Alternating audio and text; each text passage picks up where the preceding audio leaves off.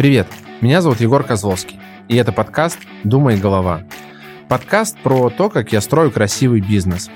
У меня сеть салонов красоты с самым логичным названием – «Голова». Скажу сразу, это история не про бедного парня из трущоб, у которого все получилось. Я вырос в обеспеченной семье на примере отца-предпринимателя. Я всегда хотел стать круче папы – в детстве много путешествовал, посетил, наверное, стран 10.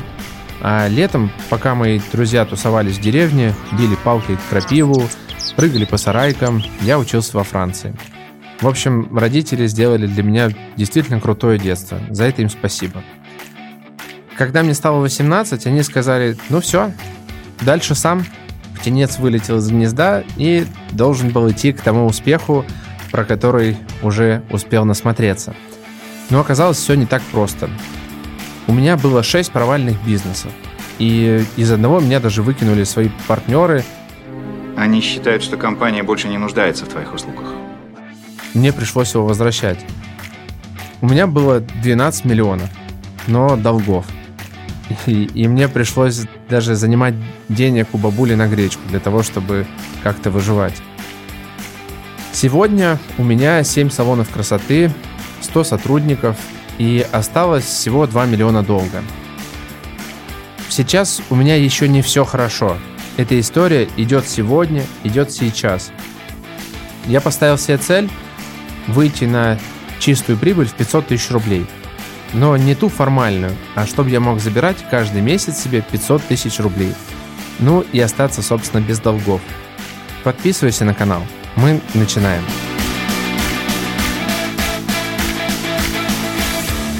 Каждый бизнес, который я начинаю, я всегда раздуваю до масштаба Макдональдса. Для меня очень важно, чтобы бизнес был такой большой и чтобы я сделал свою корпорацию. Если у меня получается в мыслях развить до такого размера, то тогда я продолжаю им заниматься. Если нет, то, скорее всего, это не моя тема. Почему салон красоты? Ну, не было такой истории, что я всегда хотел открыть салон красоты, делать людей красивыми, там, в детстве красил всех кукол, а, а потом э, хотел, чтобы и все вокруг тоже были такими красивыми. Ну, нет, совсем не так. Я просто увидел пустую нишу. Она была пустая и свободная, и, в принципе, остается такой до сих пор. Поясню, что это значит. Например, возьмем любую сферу и ну, например, пусть то фастфуд, да, и там есть всегда какие-то компании, которые не дают тебе зайти в этот рынок, потому что тебе нужны просто супер огромные бюджеты для того, чтобы стать такими же большими, как они. Ну, например, в фастфуде это Макдональдс, Бургер Кинг, KFC. А если возьмем какую-нибудь бытовую технику, то это Эльдорадо, МВидео, ДНС. Если возьмем, например, супермаркет, то это будет Магнит, Пятерочка, а если из чего-то дорогого, то Азбука Вкуса и Вкусвилл. И чтобы с ними сражаться, нужны действительно огромные бюджеты, нужны огромные силы, знания и умения, а в салонах красоты почему-то такого нет. Очень странно, хотя рынок давно сформирован, это вообще одна из древнейших профессий подстригать людей. Почему до сих пор нету таких больших гигантов? Это для меня было странностью, и это позволило мне идти вперед и заниматься конкретно этим бизнесом. Конечно, есть те бизнесы, которых много, которые продают франшизы и так далее. Но продажа франшиз не говорит о успешности этого проекта, не говорит о том, что сюда нельзя зайти. На сегодня я считаю, что таких больших игроков, как Макдональдс, нету в России и скорее даже в мире. Сейчас э, моему бизнесу 8 лет, и мы самые популярные в городе. У меня 5 миллионов оборот, выручка каждый месяц. Ну, считаю, что это круто. Но есть одна проблемка. Мой бизнес не может без меня.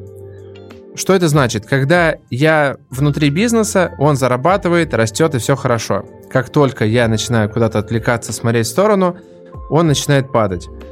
И если это такой бизнес, в котором нужно настолько много моего участия, то чем этот бизнес отличается от простого фриланса или от продажи тюльпанов на 8 марта.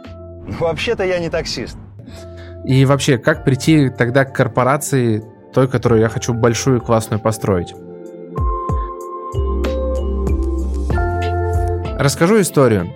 Каждое утро в 9.50, ну плюс-минус, я прихожу в одну и ту же кофейню. Кофейня на районе, и каждое утро я беру там кашу.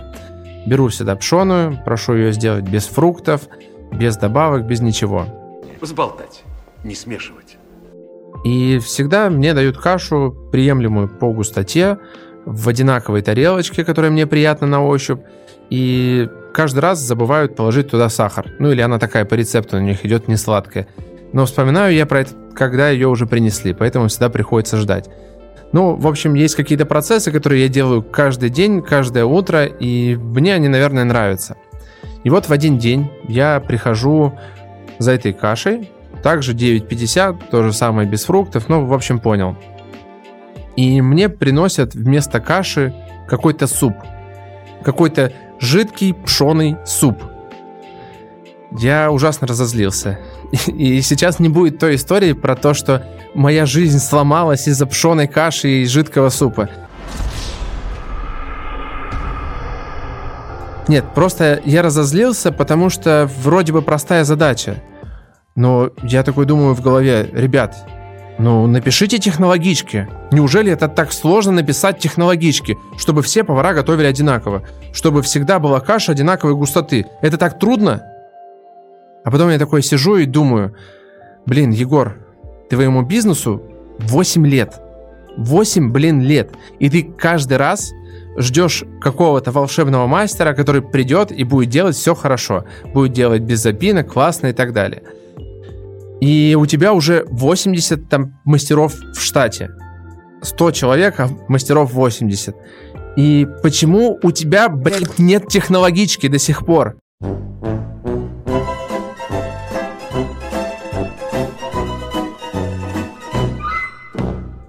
В этот момент я понял, что мне нужно меняться, что каждый раз, когда ко мне приходит какой-то новый сотрудник, будь то мастер, либо пиарщик, я ему рассказываю снова о том, что эта история компании такая-то. А, вот у нас философия бренда. Вот так можно приводить 100 клиентов в день. И каждый раз, когда у меня уходит сотрудник, а это неизбежная часть бизнеса, мне приходится начинать с нуля – я возвращаюсь э, к исходной точке, когда у меня этого сотрудника не было. Я всегда понимал, что главная ценность Макдональдса – это обучение. Каждый сотрудник знает, на какой стороне, при какой температуре, какую котлетку, сколько секунд жарить. И это всегда производило впечатление. Я знаю, что у них нет талантливых поваров, но Возможно, они и талантливые, но мы никогда про это не узнаем. Почему? Потому что у них на все на это есть своя инструкция. Я как-то смотрел фильм «Основатель» и, честно сказать, пересмотрел его раз 20. Я обожаю этот фильм, я смотрю на них, и тот момент, который, помнишь, они рисовали мелком на асфальте, чтобы оптимизировать время приготовления бургера, все классные заряженные, они это делали из этого целую машину. Я такой смотрел, думал, вау, круто но почему-то ничего не делал, то есть никак не применял это к себе. С одной стороны, это плохо. С другой стороны, я сегодня понимаю, что дело во мне, а значит, я могу это изменить. И как все это перестроить? Я понимаю, что мне нужно, наверное, мобильное приложение, чтобы сотрудники им пользовались, смотрели какие-то обучающие инструкции, а, значит, для этого приложения мне нужна команда разработчиков. Значит, мне нужен где-то миллион рублей хотя бы в месяц на такую разработку. И чтобы привлечь хороших разработчиков, мне нужен офис, как в Гугле, такой красивый. Короче, я всегда вот так масштабно мыслю, и это моя большая проблема.